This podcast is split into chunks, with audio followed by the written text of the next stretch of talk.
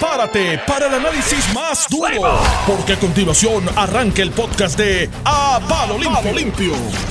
Buenos días, Puerto Rico. Hoy es 16 de julio de 2019. Son las 8 y 5 de la mañana. Hoy amanecemos con eh, muchísimas noticias, ¿verdad, Eliezer? Eliezer acomodado del micrófono. Eliezer, oye, así que se siente José Sánchez Acosta cuando tú lo empiezas a molestar. No, gracias, gracias, Eliezer. Aquí por la mañana con Eliezer Ramos, discutiendo el anticipo de las noticias y noticias que están ahora mismo cocinándose cuando aquí, bueno, para empezar, les habla José Báez, esto a palo limpio. Hoy José Sánchez Acosta no está conmigo, van a haber unos invitados, vamos a estar discutiendo las eventualidades del día, pero estaba discutiendo con Eliezer Ramos la última noticia que él eh, eh, anunció.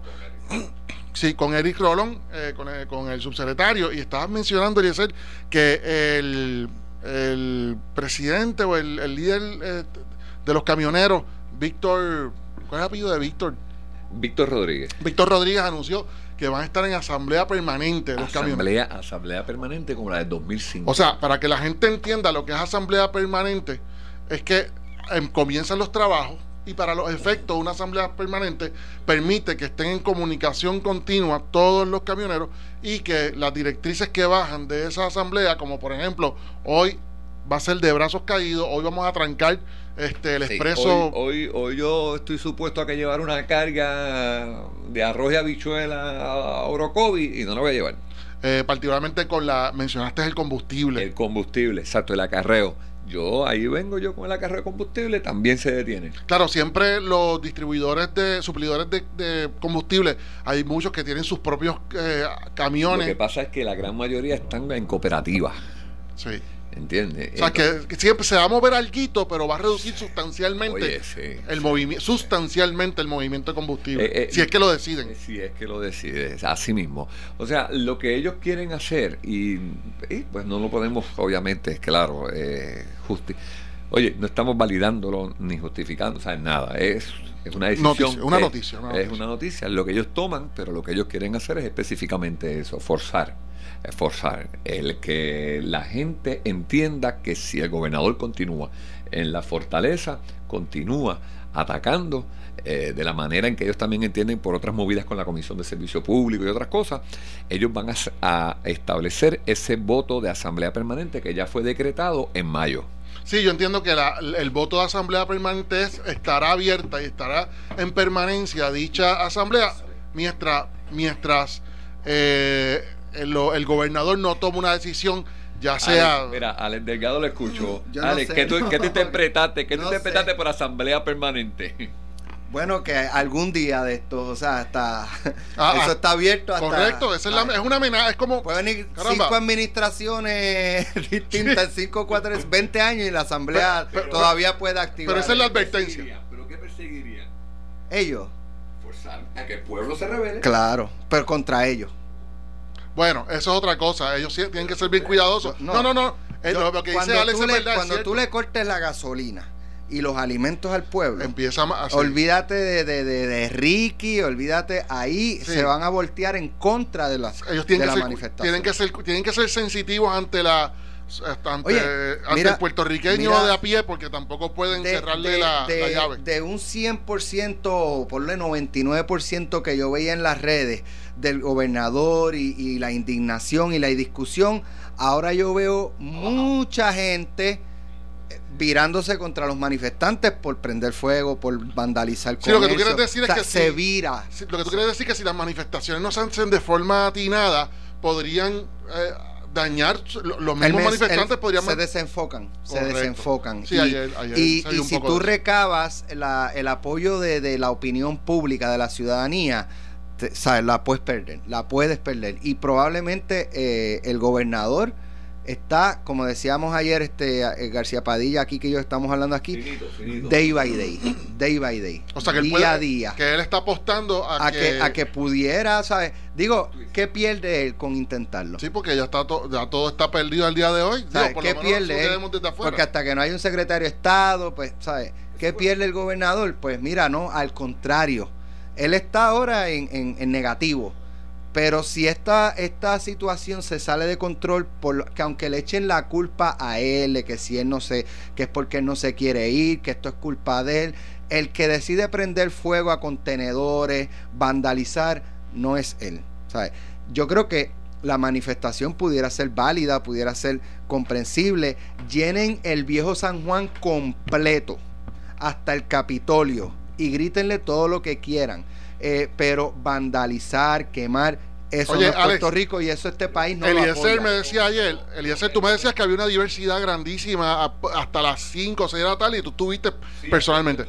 La diversidad de público que había era distinto a otras Eh, manifestaciones. Diversidad en cuanto a edades, Edades, personas sectores mayores, sociales. Pero yo le pregunto a Alex, Alex, yo entiendo tu razonamiento y, y- y- y puedo compartir, pero pregunto, ¿el gobierno hoy tiene la capacidad y el gobernador tiene la capacidad para hacer un twist, como yo digo, en la opinión pública? No, es que no, yo creo que lo que él, él, él- él no depende de él, depende de los manifestantes. Es lo que yo pienso. Tienes un O buen sea, punto. Oye, sí. De los manifestantes, de lo que está ocurriendo en la legislatura, lo que esté pasando entre los alcaldes, pero ahora mismo No la opinión, la opinión pública, si él depende, él está jugando la safe sin hablar mucho en la prensa, controlando dónde es que él habla, porque él depende de que los manifestantes sean exitosos o no. Sí, y él puede apostar a que no sean exitosos. en que, el que se pero- salgan de control como, Como se están saliendo y empiecen la gente a, ah, no, este, sí, es verdad, el gobernador está brutal, pero, eh, Pero. esto, esto, Pero, esto sí. no, ¿sabes? Pero, pero tú sabes que en la opinión pública, a través de las redes sociales, a través de la prensa, o sea, a veces se logran hacer campañas que se pueden hacerse virar, virar la opinión pública. Por eso es que yo te preguntaba si el gobernador hoy tiene las capacidades de campaña publicitaria, tiene, cam- tiene capacidad de, de manejar la opinión Bueno. pública para poder hacer ese twist, para poder hacer ese viraje. No, no creo que la tenga, incluso no sé si algún día la tuvo. Este, una campaña este, bien pensada, con resultados positivos, porque eh, ¿sabes? hemos visto cómo esto ha sido antes de, de la salida de- del- del grupo de- de- del chat, ¿no? Ajá. Antes de eso, eh, uno veía quizás eh, algunas estrategias, pero no muy atinadas. Ahora, después de lo que hemos visto es que, que esto sigue eh, empeorando. O sea, ayer, por ejemplo, cuando eh, ocurre la situación en la estación de radio, los visuales, la escolta, este, un poco atropellando a un, a un periodista del mismo medio en el que estaba el gobernador. eso me impresionó ¿sabes? más. A mí Es- me es impresionó eso más que lo que ocurrió con de- Mayra. lo de la iglesia, lo de la iglesia que, que de momento trasciende que, que estaban buscando una iglesia donde ir y donde aceptar el gobernador y que oraran donde por- le permitieran o sea, que- hablar, expresarse. Exacto, Pero- to- todo eso y esas cosas trascienden. Alex, Alex, José, lo que tú di- indicabas y yo compartía con José eh, que esto es day by day. El gobernador estaba en intensivo, o, o sea, cayó en coma el sábado. Exacto. Despertó con la, el Está, está domingo. entubado, está entubado Ajá, el- lo todavía. entubaron. Pero ya, ya abrió lo los ojos. entubaron, lo entubaron el domingo, lo, lo entubaron el domingo a la Hay un por gobernador. eso, por eso. Ah, ok. A- eh, lo intubaron el domingo eh, con la iglesia. Entonces, ayer hizo una aparición que yo creo que fue más detrimental. Pero ahora acaban de anunciar que a las 9 y 30 de la mañana de hoy tiene un, ofrece un mensaje a Puerto Rico.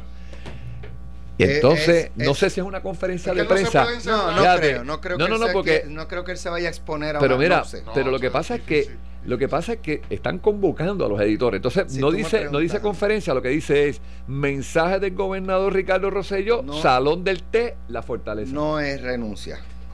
No, No, no, pero yo conferencia apuesto a no, que no puede es. ser una conferencia de prensa. Ponle- yo creo, si tú me preguntas, mensaje. un mensaje llamando a la calma. Tras los incidentes. Sí, pues es que todos los días él tiene que buscar una razón para expresarse. Correcto. que mantener escondido. Exacto. Y hoy, lo que Exacto. precisamente lo estamos hablando, una buena forma de él salir es eh, llamar a la calma para. Mira, y yo le veo un poquito mala lo intención, que es para resaltar, resaltar la parte negativa de lo que ocurrió ayer, porque la realidad es que ocurrieron muchas más cosas positivas que negativas. O sea, no solo la, la cantidad de personas, yo no creo que hayan, mil, habían habido 1500 personas ayer, como decía Eric. Oye, la- esas calles se llenan con. O sea, esas calles son angostas. Las del viejo San Juan, tú dices. Sí, no, no, pero la caminata que venía del Ah. Capitolio hasta allá, tal vez en un momento había 1.500 personas, que después el, se- el subsecretario de Gobernación en entrevista con Eliezer Ramos estaba pues tratando de echar para atrás cuando Elise le dijo que en serio, 1500, él dijo, no, no, ¿verdad? Tal vez por la noche, cuando después de las 10 eh, de la noche, ¿sabes?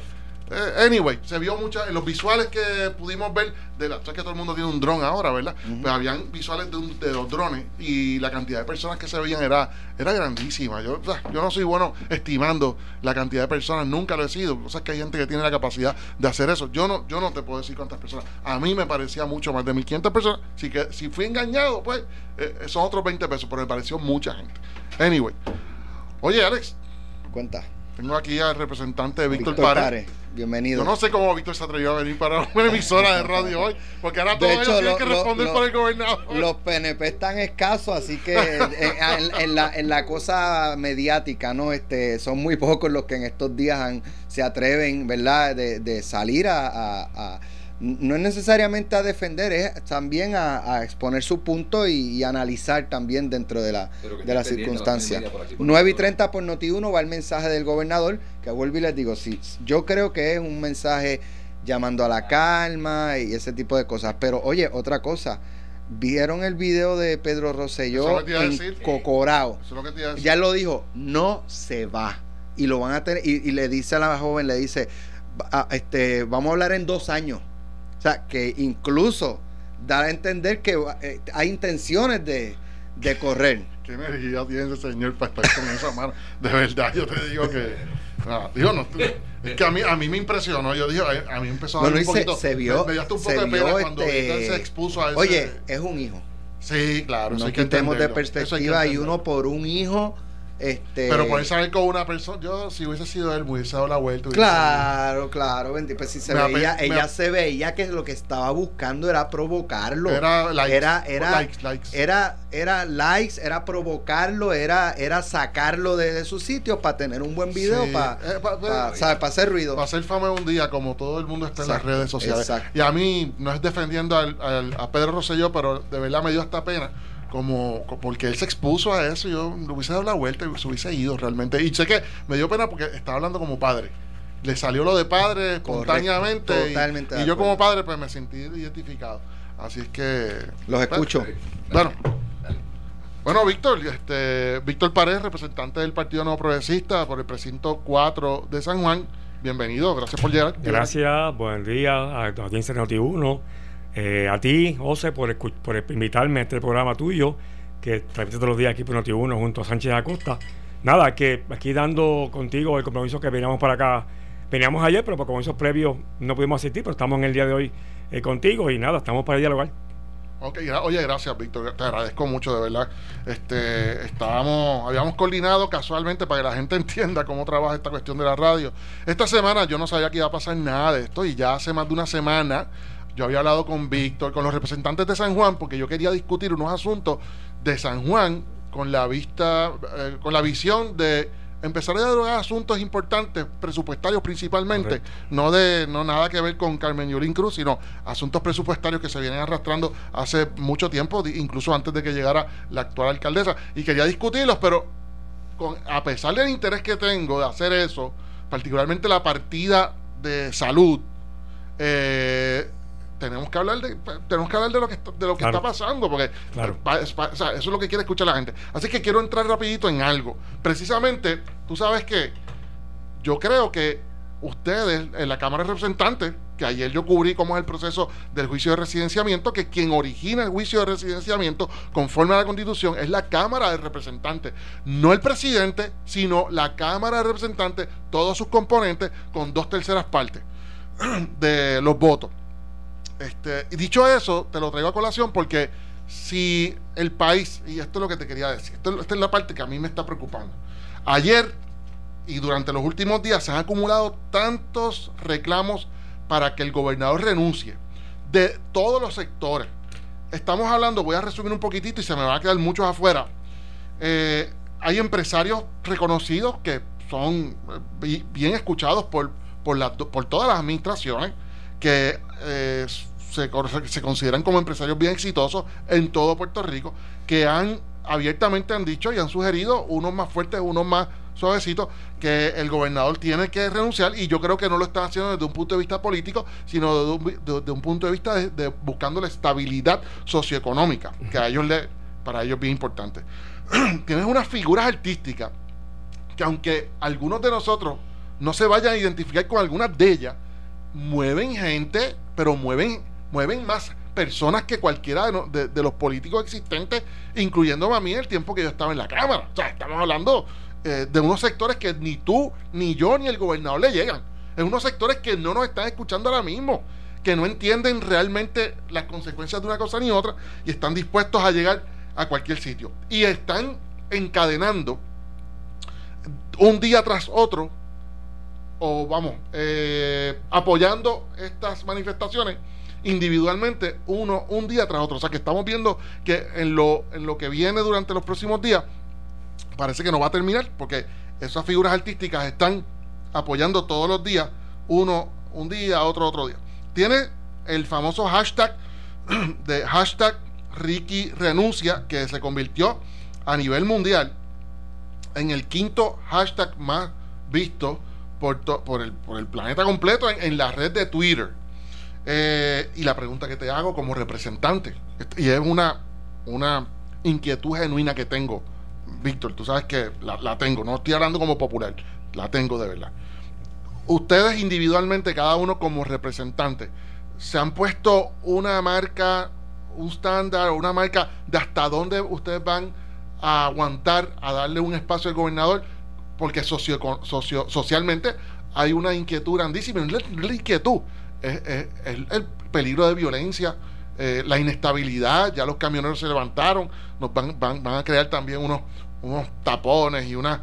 Eh, van a paralizar el país, la parte económica, el combustible. Dime, esa es la parte que quiero escuchar. Ustedes no han Ustedes son los que tienen que comenzar el proceso. ¿Cuándo es suficiente? ¿Cuándo va a ser suficiente? Pues mira, José, buenos días nuevamente al pueblo de Puerto Rico. Eh, quiero en primer lugar exhortar a nuestro pueblo. Eh, es legítimo el llevar a cabo protestas, el llevar a cabo marchas. Eso está garantizado por nuestra Constitución de Puerto Rico.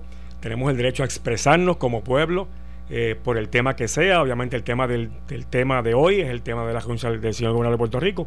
Pero, pero creo que salirnos de esa línea y, ya en este caso como ocurrió anoche, ¿verdad? Lamentablemente, eh, daños a la propiedad, eh, policías heridos, manifestantes heridos, eh, que un incendio que se provocó en la noche de ayer, que escuchaba en una emisora colega al jefe de bomberos, el ex jefe de bomberos de Puerto Rico, Crespo, hablando de la, del peligro que significa eso en el viejo San Juan, hay, hay líneas de gas, por ende jugando, jugando con la vida de manifestantes de policía, de residentes. Así que, que pido al pueblo, antes que nada, calma, eh, sosiego. Esto es un momento histórico, José. Eh, nunca había pasado un evento como este, de esta magnitud. Tenemos que todos estar, ¿verdad?, eh, poniendo un grano de arena en este proceso. Y a tu pregunta y a tu respuesta, nosotros acordamos como caucus el pasado domingo darle al señor gobernador de Puerto Rico un espacio para que él pueda hacer una introspección en su vida, en su carrera política como gobernador de Puerto Rico. Ya expresamos públicamente que él no puede ir a la reelección, eh, no es viable su reelección como candidato a gobernador por el PNP, igual que eh, debe en un momento dado entregar la, como presidente del partido esa posición. Así que en cuanto a la gobernación, el país necesita continuar de gobierno, este gobierno tiene que continuar trabajando. Eh, hay muchos temas que están corriendo en el momento en el país, infraestructura, seguridad, salud. Así que esto no es una decisión de que me voy hoy y arranqué y me fui. Yo creo que hay que haber, tiene que haber una transición. Eh, ¿Sabe cuando ha habido un cambio de gobierno en una elección general? Desde el momento que se elige al gobernador de Puerto Rico, que es en noviembre, a enero, son como dos meses de transición. Así que no estoy hablando de tiempo de dos meses, pero estoy hablando de que necesitamos un tiempo, si es que, si es que necesita un tiempo adicional, y yo creo que es el momento oportuno para que él tenga esa oportunidad de reflexionar y dar una, una, una, una oportunidad de poder reflexionar en ese sentido. Ok, oye, Víctor, tenemos que ir a una pausa. Eh, eh, regresamos inmediatamente y continuamos hablando con Víctor Pared. Y por ahí está llegando Eddie Charbonnier, representante del precinto 1 de San Juan, ambos de representantes de San Juan, y continuaremos discutiendo eh, el posible juicio de residenciamiento, la posible renuncia y que, cómo vamos a atender este asunto desde la Cámara de Representantes. Estás escuchando el podcast de A Palo Limpio de Noti1630.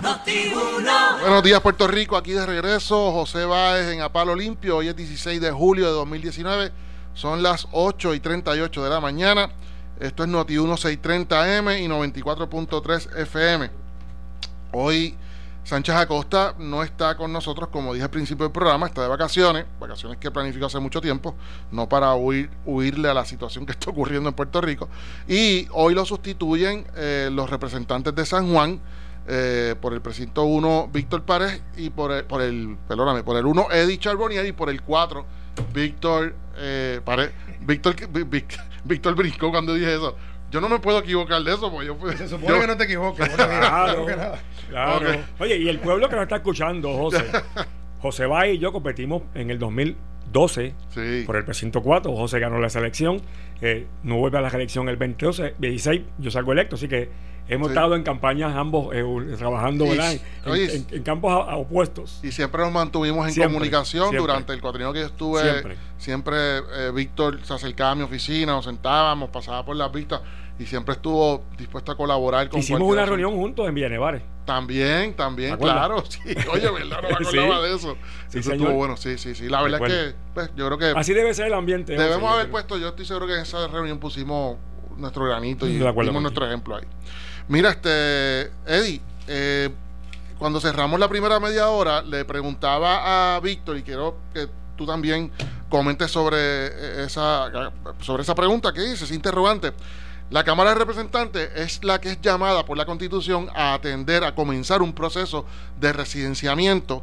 Es la Cámara, no es el Senado. De hecho, ustedes al punto de que ustedes votan a favor de un juicio de residenciamiento, se lo pasan al Senado y el Senado está obligado, completamente obligado, a, proceder con un juicio de residenciamiento. Ahora mismo tenemos a un pueblo que está exigiendo eh, la renuncia del gobernador. El gobernador se ha sostenido que no va a renunciar eh, para, para, todos los efectos, quien único tiene la herramienta, la llave para resolver un problema como este, eh, si la violencia sigue aumentando en las calles, si tenemos situaciones donde la economía se afecte porque se reduzca la inversión, si no aguantan y nos congelan fondos federales, que, se ve en el horizonte todo esto ocurriendo, porque hay no solamente los manifestantes que, grafitearon las paredes anoche eh, están en, pidiendo la renuncia, hay empresarios muy respetados, hay organizaciones como la Federación de Maestros de Estados Unidos, este, caramba, hasta el presidente de, de, la Comisión de Recursos Naturales de la Cámara, Grijalva, que es demócrata, como el gobernador,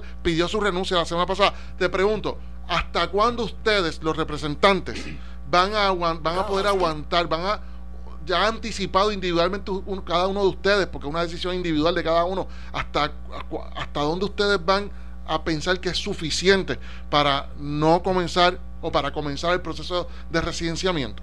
Pues mira, con mucho gusto te voy a contestar todas las preguntas, pero antes de entrar en eso quiero eh, primero hacer un llamado a la cordura con todo lo que ha pasado en estas últimas horas. Coincido. Mi mayor rechazo y repudio a cualquier acto de violencia, eh, especialmente con lo que sucedió ayer en mi distrito, casualmente, en el viejo San Juan, donde mis amigos y mis constituyentes recibí muchas llamadas de ellos anoche por lo lamentable que pasó, donde se destruyó propiedad privada, se destruyeron hogares de personas, propiedades, eh, vitrinas y otras cosas, eh, tiendas de los comerciantes, en el lugar de, de, principal movimiento turístico en Puerto Rico, y eso es totalmente inaceptable. Felicito a la Asociación de Comerciantes del Viejo San Juan, que ya emitió un comunicado también a esos fines rechazando cualquier tipo de, vandalismo. Eso no está protegido bajo la bandera americana ni bajo la bandera de Puerto Rico, ni por ambas constituciones. Ciertamente hay un derecho a la libertad de expresión, pero eso tiene un límite. Cuando se rompen propiedades, cuando se eh, hieren a los policías, pues eso es otro tipo de manifestación, eso convierte en ilegal y, en ilegal y eso es inaceptable. Eh, felicitaciones a la policía de Puerto Rico por su profesionalismo. Recuerda, la policía de Puerto Rico son padres, hijos, abuelos, hermanos. pero eh, todo esto está pasando por la situación. Y, te voy a explicar eso ahora. Pero, pero que conste, una cosa es una cosa, como dice el secretario de Justicia, otra cosa es otra cosa. Aquí hay algunos elementos que siempre han tenido su agenda particular y eso no se puede apoyar. Yendo a, a la segunda parte de la pregunta, yo siempre he sido claro, directo con mis expresiones.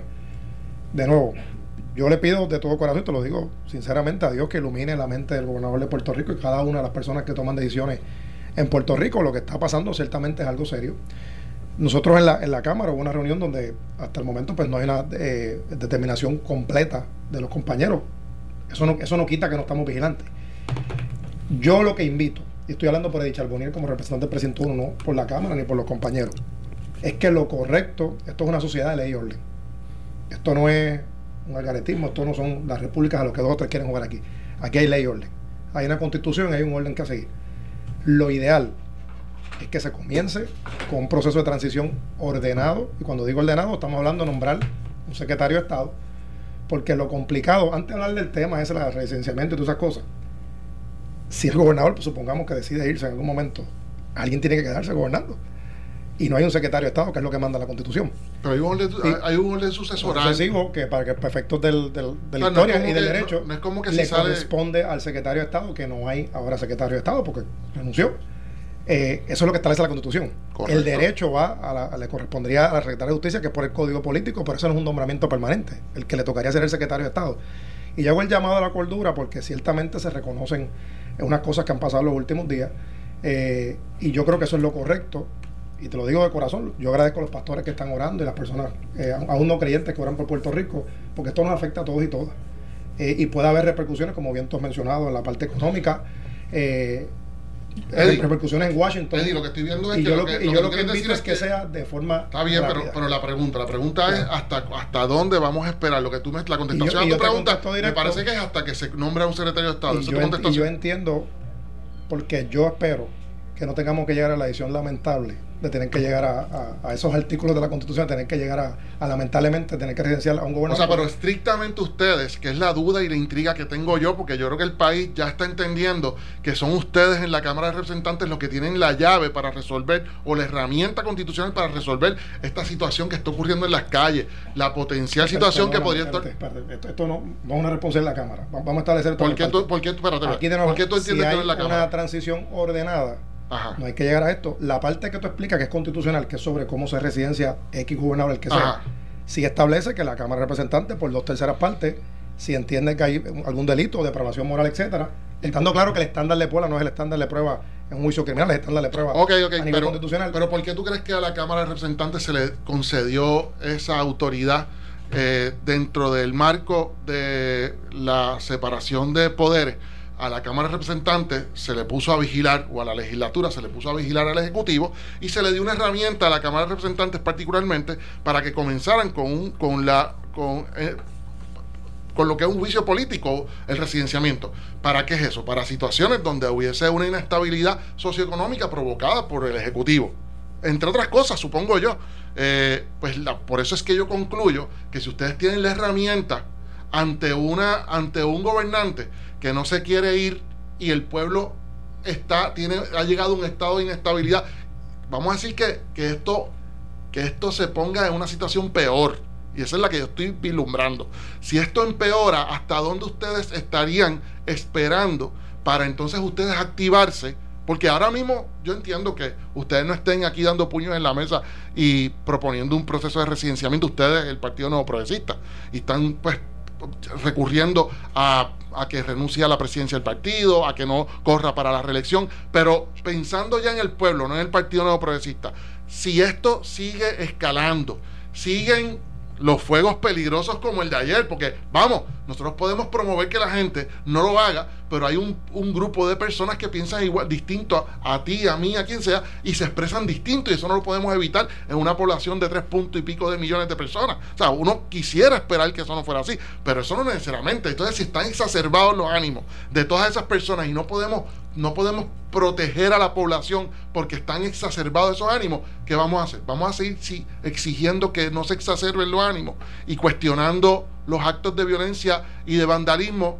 ¿Hasta dónde ustedes van a esperar para entonces eh, activar esa herramienta que ustedes tienen, que son ustedes en la Cámara de Representantes, si el gobernador no accede a renunciar? Esa, esa es la preocupación Y- mía. Y, es una pregunta muy válida y la respuesta es que, por ejemplo, eh, yendo, porque las cosas tienen que ser de manera ordenada. Por darte un ejemplo, eh, siempre hay que poner a Puerto Rico por encima de todo. Yo te puedo decir que lo que he escuchado de mis compañeros y lo hemos discutido las pasadas semanas, y créanme, esto no es fácil tampoco para, ningún funcionario electo. Y esto trasciende al PNP, porque todos los, todos los funcionarios electos tienen una responsabilidad con Puerto Rico y con la gente que los eligió, independientemente del partido político. Ya hay algunos de nosotros que le hemos manifestado, que le hemos retirado la confianza para la reelección y en mi caso particular yo lo expresé en el caucus para todo. Esa es la posición mía. Pero por encima de, de las pasiones que yo pueda tener tiene que haber un orden, José. Yo no puedo caer en, en- en- en tirar las cosas por, por encima de la bola. Tiene que haber disciplina y orden. Yo espero, como te dije ahorita, que se mantenga la gente en oración y que, ¿verdad? Las cosas se manejen de una forma correcta, que el gobernador entienda qué es lo correcto para Puerto Rico. Esa es mi posición. Yo lo entiendo. Ahora bien, Oye, ahora bien, entiendo. si tenemos, si hubiese que llegar a eso, óyeme, si uno fue electo, esto es como ser soldado, como lo- para unos juramentos, uno está electo para todo. Y uno juramento por esa constitución, ¿verdad? Yo espero no tener que llegar a, esa- a ese momento. Si hubiera que llegar, créeme, lo voy a hacer con la, con la mayor Pero disciplina. están atentos. El mayor, claro que sí, sin duda. Víctor, Y yo quiero añadir lo que alguna. dice mi compañero representante Saboniel. En la Cámara estamos día a día observando Claro. el proceso. eh, así que Y mucha estamos- comunicación que- bueno, tenemos comunicación constante. Así que el país, ¿verdad?, que lo está escuchando en estos momentos, eh, o sea, no estamos ajenos a la situación, José. Estamos recibiendo, ¿verdad?, la información que está llegando todos los días por medio de comunicación. Obviamente, debo decir y repetir lo que dije ayer otra la colega. Estamos, eh, el país necesita eh, que todos estemos, ¿verdad? Primero que nada en oración. Yo coincido con el compañero Chabonía que está el tiempo en oración y a Dios siempre por delante, pero hay que tomar decisiones correctas sin ser apresuradas.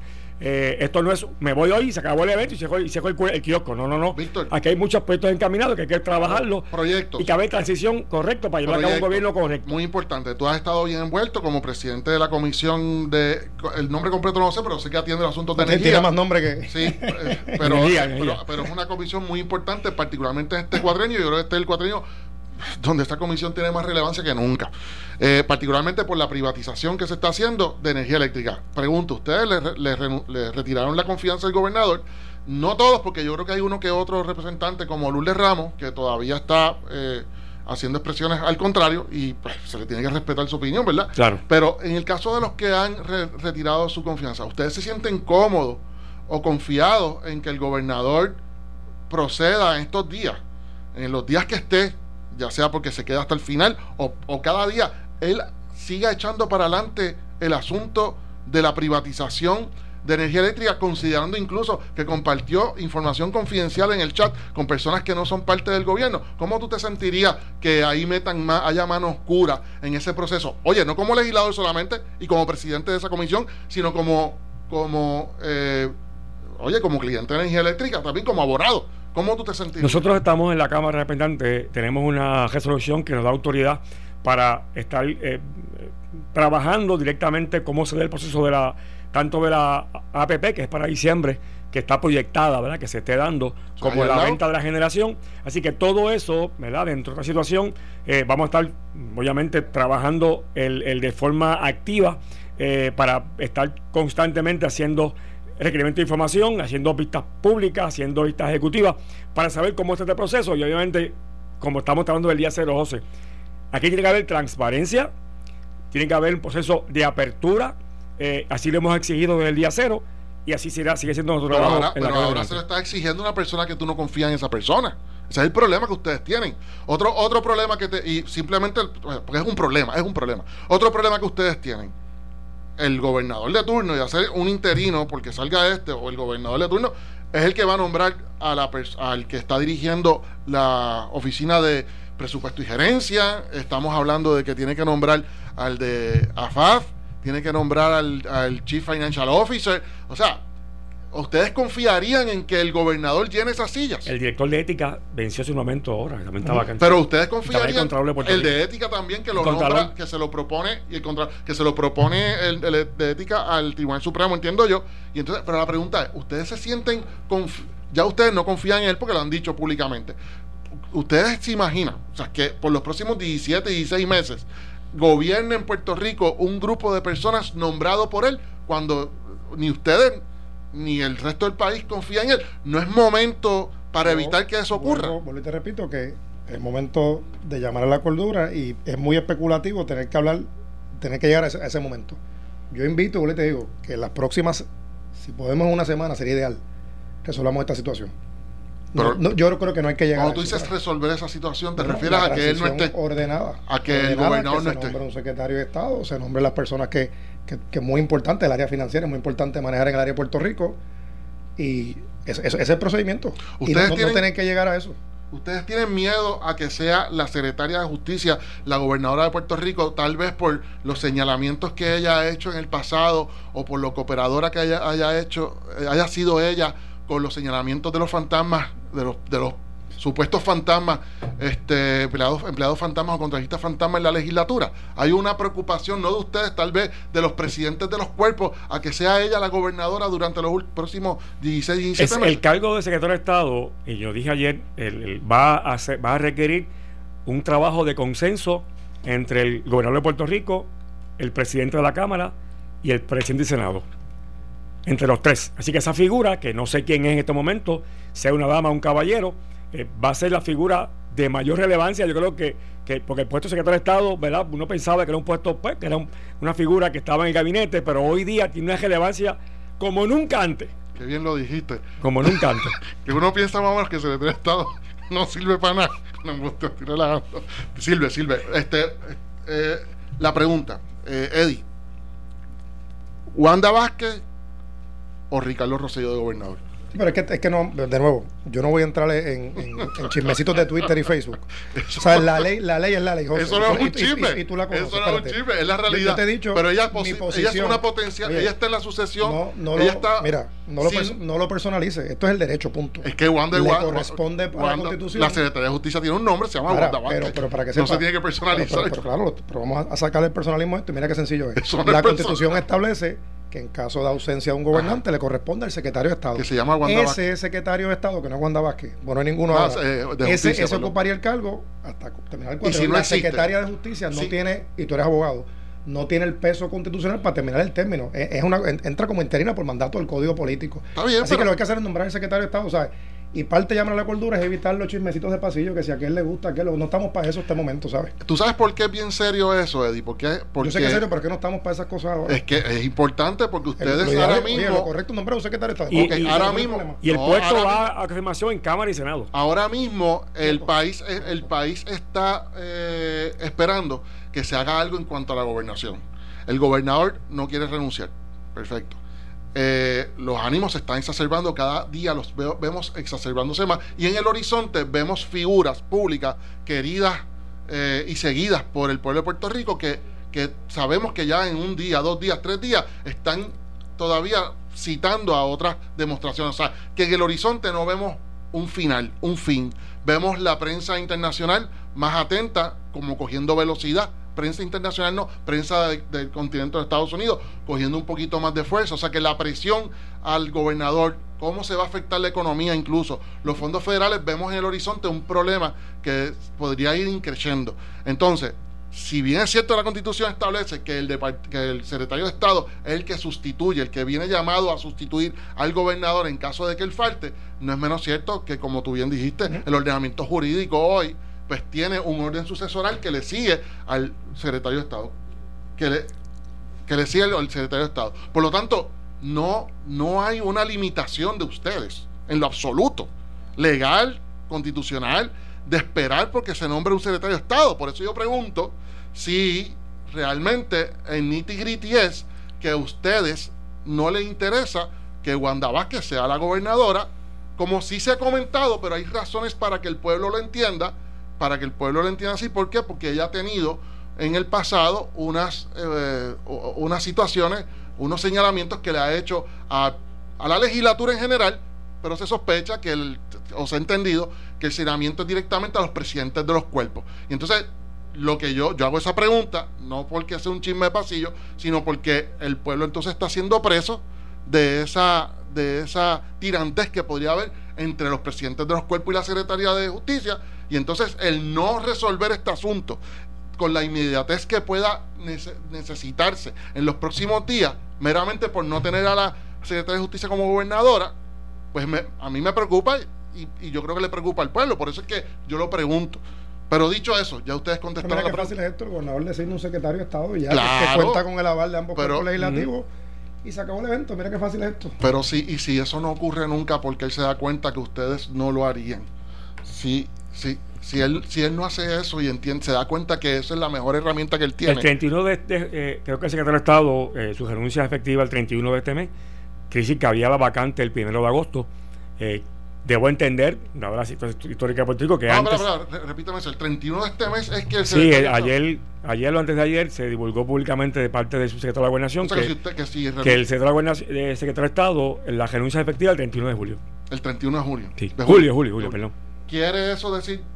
¿Quiere eso decir que, mira, nos tenemos que ir ya, pero quiere eso decir que, aunque le haya presentado la renuncia, quiere eso decir que si ahora el gobernador falta, él sería el gobernador Bueno, interino? de forma constitucional legal debería ser, sería ese Bueno, escenario. aprovechar ahora, estoy relajando. Mira, no, no, yo estoy empujando el tema porque me preocupa, No. pero me preocupa lo que hoy no estoy tan preocupado como podría estar preocupado mañana o, pas- mañana o pasado mañana. Mira, José, antes de irnos, unos sí, segundos. Dale, que tenemos Eh, dos segundos. Yo, dale, quiero, yo creo que el país, la- los eventos históricos del 2008, cuando Acevedo Vilá fue acusado con 24 cargos federales, chico. eh, porque era, no sé si porque Ricardo José y yo, ¿verdad? estadista o que era popular, pero es la historia, eso mi, fue así. padre, mi padre le pidió en la conferencia Eso fue legislativa así. la renuncia. Mi padre se la pidió y ciertamente. Y pudo correr para y gobernador. ayer dijimos Y ayer dijimos. Y el Partido Popular que lo apoyó. Todavía hay legisladores populares que están en sus puestos y ya- ya que, que se opusieron a la renuncia. Así que. Ya que Víctor, ya que Víctor trae el punto y noti uno le- el eslogan de las noticias Estamos cambia. dando Busquen los audios de los populares cuando pedían la renuncia antes, ¿sabes? Sí, señor. Bueno, dale. Gracias, Oye, nos vemos. Gracias Buenos por días. venir. Nos Gracias vemos mañana. Esto fue el podcast de A, A Palo Limpio de Noti1630. Dale play a tu podcast favorito a través de Apple Podcasts, Spotify, Google Podcasts, Stitcher y notiuno.com.